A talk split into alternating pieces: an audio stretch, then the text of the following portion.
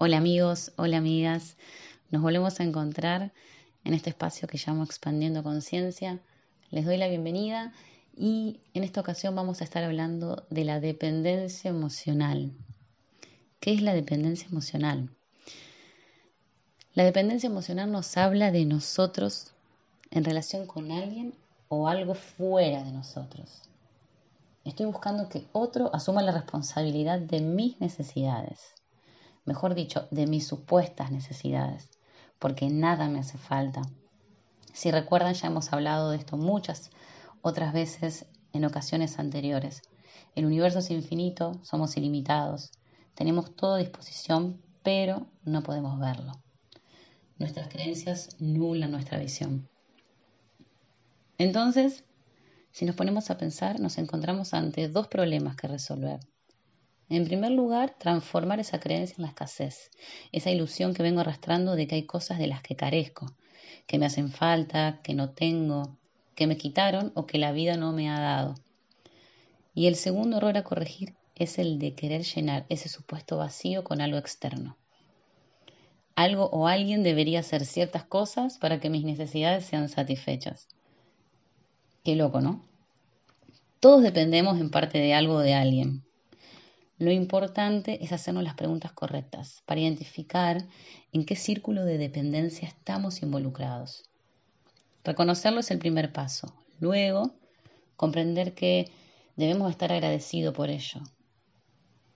Pues nuestras dependencias simplemente nos están haciendo espejo, mostrándonos nuestras sombras, aquellas áreas de nuestra vida que nos están pidiendo salir a la luz para ser integradas, áreas donde podemos evolucionar, donde podemos liberarnos de creencias limitantes, donde podemos expandirnos y colaborar una vez más con nuestra libertad emocional, con el desarrollo de un ser cada día más coherente consigo mismo, más auténtico, más dichoso. Te invito entonces a que en algún momento de meditación y reflexión puedas preguntarte lo siguiente. ¿En algún área de mi vida estoy necesitando atención? ¿Dónde? ¿Tengo miedo al rechazo o estoy buscando aceptación de alguien? ¿Me siento vacío? ¿Me siento vacía en ocasiones? ¿O tal vez siento celos por no ser prioridad para alguien o en algún lugar? ¿Tomo decisiones solo? ¿O no me siento seguro al respecto y preciso de alguien más que las tome conmigo o por mí? ¿Necesito de compañía constante? ¿Me permito estar a solas conmigo mismo? ¿Sé estar solo y disfrutar de eso? ¿Cuántas cosas siento que estoy haciendo por amor, pero que al mismo tiempo me están perjudicando? ¿Me afectan las opiniones de los demás? ¿Mi estado emocional cambia dependiendo de cuántos seguidores tengo o de cuántos me gusta tengo en las redes sociales? ¿Dependiendo de cuánta gente contrata mis servicios profesionales? ¿Dependo de lo que la fuera piensa de mí? Seguramente en algún aspecto me afecta. Asincerémonos y encontremos ese punto en donde somos vulnerables. Este es el primer paso para transformar esa vulnerabilidad en grandeza, en oportunidad, en un valor. Y el paso siguiente es el que quizás requiera de más coraje, Ahora tenemos que entregarnos al sentimiento de incertidumbre, pues es momento de dejar a un lado ese objeto de dependencia y es hora de salir a la vida, de entregarnos a una nueva manera de entender, de ver y hacer las cosas.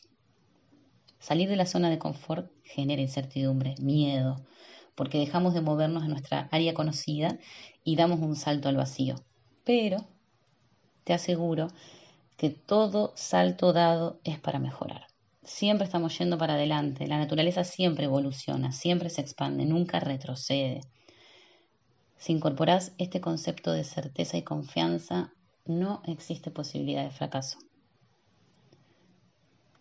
Recordá que estas dependencias se originaron en tu infancia. Seguro encontrás las raíces si te pones a pensar un poco. De alguna manera experimentaste abandono o carencia afectiva. De alguna manera te enseñaron un concepto distorsionado de lo que es el amor. No te preocupes, porque así como aprendiste eso, Ahora podemos desaprenderlo e incorporar nuevos conceptos más coherentes y amorosos con vos mismo. Recuerda que el amor es libertad. Si no, no es amor. Amarse implica hacerlo desde mi libertad y desde la libertad del otro. De poder ser quienes elijamos ser en cada momento, en cada instante, sin expectativas, sin sacrificios. Y a partir de eso, hoy podés empezar a trabajar en distintos puntos que irán colaborando con la expansión de este nuevo concepto de amor que vas a ir incorporando. Acepta la incertidumbre. Desarrolla una personalidad asertiva, donde sepas cuándo querés decir sí y cuándo querés decir no, y lo hagas con certeza y confianza. Reforzar tu autoestima escuchándote, poniéndote en primer lugar, fluyendo con los acontecimientos de cada día, observándote, aceptándote y comprometiéndote con tu bienestar. Que cada decisión que tomes de ahora en adelante tenga como prioridad el sentirte bien. Porque si te sentís bien, todo lo demás sale bien. Y de esta manera tu entrega a otros, tu entrega al mundo, va a ser auténtica y poderosa.